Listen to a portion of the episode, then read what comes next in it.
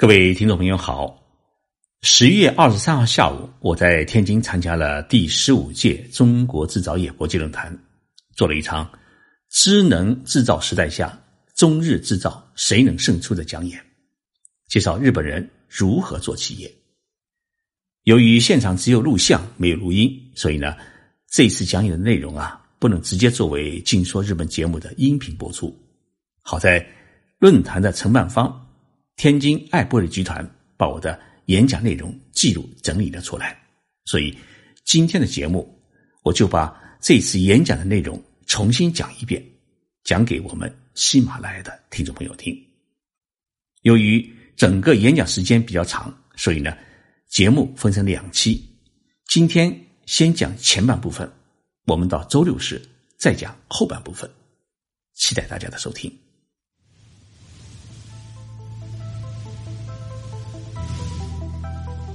任你波涛汹涌，我自静静到来。静说日本，冷静才能说出真相。我是徐宁波，在东京给各位讲述日本故事。谢谢论坛的主办方给我这一次讲演的机会。我是亚洲通讯社的徐静波，我是今天论坛的最后一位讲演者。演讲的目的是想给大家打开一扇看世界的窗。日本这个国家现在的制造业已经到了哪一个水平？我想这是大家所关心的问题。因为时间的关系啊，我今天集中的来讲三个内容。第一，日本的制造业如何转型？第二，日本的制造业如何创新？第三，日本的中小企业如何发展？我想起一九九二年。我初到日本留学的时候，学校安排我们呢去参观了日本的麒麟啤酒厂。进去一看，就像今天这个会场大的生产车间，只有两名员工。日本的工业自动化和精益化管理，在二十六年之前我已经看到了。日本比我们中国早走了至少二十年。刚才。谭建荣院士在演讲过程当中也谈到一点：丰田汽车公司的精益化管理啊，它不是自己总结的，是美国的麻省理工大学的教授帮助他们总结的。为什么会出现这种情况呢？道理其实很简单，因为日本人总是低着头做事情，从来没有想到过要去总结经验，去向政府邀功。这就是中国制造和。日本制造的一个差别。中国的企业有了发明、有了创造之后啊，一定要邀功。为什么呢？因为邀了功之后啊，可以得到许多的好处，比如说像政策的倾斜、资金的倾斜。那么，企业经营者可以当全国人大代表、政协委员，可以获得五一劳动奖章等等。但是，日本任何一家企业，你有了重大的发明。重大的成果，重大的创新，你就得闷声不响的，因为没有人会表彰你，没有一家政府机构会给你政策的倾斜。你说了之后，如果最终没有做到，或者说做的不完美，那倒是会成为整个行业的笑柄，有损企业的声誉。在这样的环境当中，所有的日本企业，它只有。兢兢业业、老老实实的做自己的事情，他才能赢得一个好的口碑。我们知道，日本百年以上的企业有三万五千家，那么我们中国多少家呢？据说只有五家。刚才瓦房店轴承集团介绍了他们的发展历史，他们在中国已经发展了八十年，作为一家制造企业，那已经是很了不起。据说当初。还是日本人在中国建的第一家的轴承厂，但是在日本，像网房店轴承集团、像江南造船厂这样的资深的制造企业还有很多。为什么三万五千家百年企业它能够在日本很好的生存发展下来呢？道理其实很简单，就是认认真真、兢兢业业的做自己能够做的事情。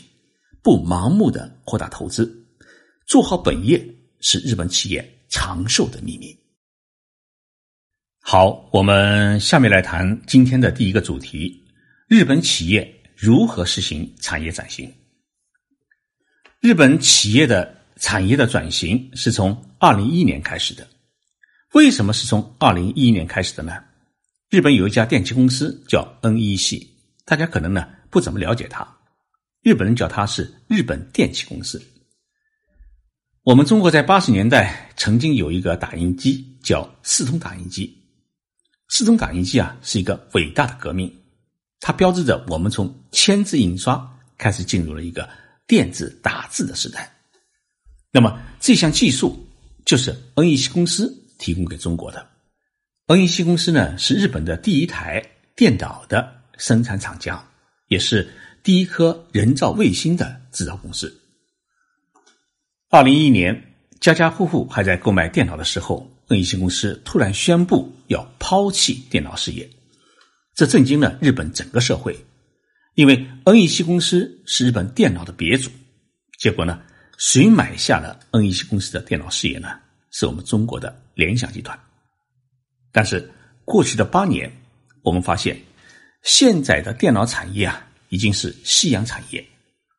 当时 NEC 公司要把电脑产业抛弃的时候，他卖了一个很好的价钱。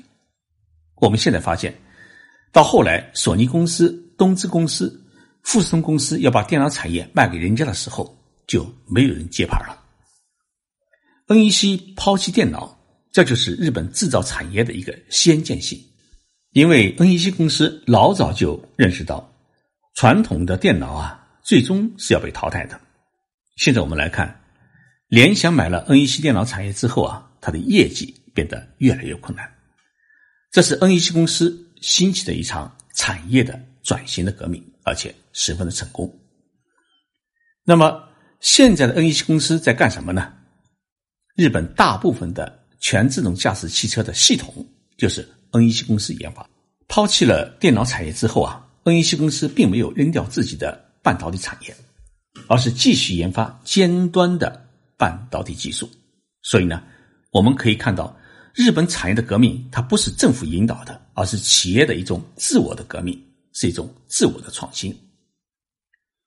东芝和索尼抛弃电脑事业以后，索尼公司在今年创下的利润已经达到了二十年来的最高水平。索尼公司把电脑产业卖掉，电视机也做的很少，好像它的产业不太多，怎么会有这么高的利润呢？对了，他现在不做壳儿，改做内件了，譬如。索尼的传感器已经占到了全球份额的百分之七十。东芝公司把白色家电扔了，扔给了谁呢？中国的美的集团。把电视机扔了，扔给了谁呢？扔给了我们青岛的海信集团。前几年，中国媒体当中啊，有一种很大的舆论，觉得我们中国把日本最牛的产业买了下来，日本的制造业垮掉了。大家想一想。现在你的家里面还在开电视吗？大多数已经不看了。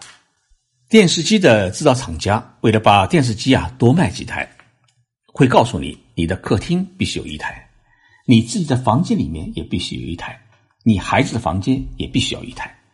一个家庭三台电视机，结果呢，现在一台都不看。日本人早认识到这一点，所以他们把电视机也给扔掉了。日本认为，包括电视机在内的白色家电已经是一个产业的包袱，或者说是一个产业的垃圾。中韩等一些国家都已经做得很好了，没有必要呢再维持这一产业。把这个垃圾产业扔掉，日本的企业就可以轻装上阵，再去开拓新的产业。这就是日本电子产业新的一个发展的理念。东芝、富士通、松下、夏普。把手机也扔掉了，那么现在日本还有索尼公司在生产一部分手机，一年大概是五百万部，还有一个金子公司，他们自己还在生产一部分手机，因为他们有 A U 的移动通信公司，但是这些手机呢都是在日本国内使用。大家想一想，他们把手机扔掉之后，技术怎么办呢？结果他们的零部件，也就是说手机的零部件。大多卖给了中国的企业。华为手机这几年啊发展的很快，但是你们要知道，华为手机基本上是在日本研发的。任正非先生啊，这个人很聪明，他不是把人家的生产线买下来，而是把人家的头脑买下来。日本这么多年，这么多公司把手机都扔掉之后啊，他有许多的手机研发人才失业了，于是华为就把他们高薪雇佣起来，在横滨设立了一家研究所，招募了四百多名日本的手机工程师，帮华为呢研发智能手机。同时，日本这些公司的手机零部件呢，也提供给华为、OPPO 和小米。华为手机研发的这么好，是因为用日本人和日本的技术，所以呢，OPPO 也学了，也在日本设立了研究所。因此，我们可以看到，日本把手机产业扔掉了，但是他把手机零部件卖给了中国，获得利润比做手机还来得高。富士通现在在构建物联网，同时构建一个宇宙的监察系统。日本正在研发日本版的 GPS 的定位系统，因为日本现在已经进入到了一个汽车全自动驾驶时代，它的信号呢不能出现斜折线，必须是直线。也就是说，每时每刻在日本的上空必须有两颗定位卫星，这样才能避免它的信号与汽车做到精准同步。不至于让全自动驾驶汽车出现一秒钟的滞后，以避免交通事故的发生。那么这个系统就是富士通公司在研发。好，我们再来看佳能。佳能是做照相机的，但是因为高清镜头的手机的普及，照相机产业啊现在日子是越来越难过。佳能也开始转型，你根本想不到佳能现在在干什么。他在参与研发小型火箭，因为大型火箭的投入太大，那么佳能成立了一家公司，拿了百分之五十的股权。他聚合了一些日本主要的电子与军工企业，在研发小型火箭以发射商业卫星。同时呢，佳能还把东芝的医疗设备买了下来，还开始投身于医疗产业。其实日本。转型最为成功的一家企业是富士胶卷。我们年轻的时候啊，拍照片只有两种胶卷，一个是柯达，一个是富士胶卷。现在呢，柯达已经死了，富士胶卷还活着。为什么呢？富士胶卷把它做胶片的膜技术，它提炼了出来，用于生产化妆品。富士胶卷的化妆品在日本的销量已经是相当的不错。同时，它还在研发新药，也就是说，富士胶卷从一家面临淘汰的传统企业，已经成功转型为一个高新技术企业，没有像柯达那样死掉。所以呢，我一直认为，日本目前面临的问题是产业的转型问题，而我们中国目前面临的最大问题还是经济结构的调整问题，两者之间呢还有很大的差距。也就是说。日本已经不需要经济结构调整这样的大动作和大难题，它只需要产业的转型这样的一种自我的微调，而且这种转型呢是企业的一种自觉的转型，而不需要政府的刻意引导。所以，企业在发展过程当中，一种自我觉悟、自我革命、自我创新的精神是十分需要的。一家企业。如果需要政府告诉你该干什么、不该干什么，那么这家企业显然就缺乏很好的竞争力和发展潜力。相反的，是隐藏着很大的失败的危险。今天的演讲内容啊，我就讲述到这里。后半部分的日本企业如何创新和日本如何辅助中小企业发展，我在下期的节目当中再与大家静静道来。期待大家在。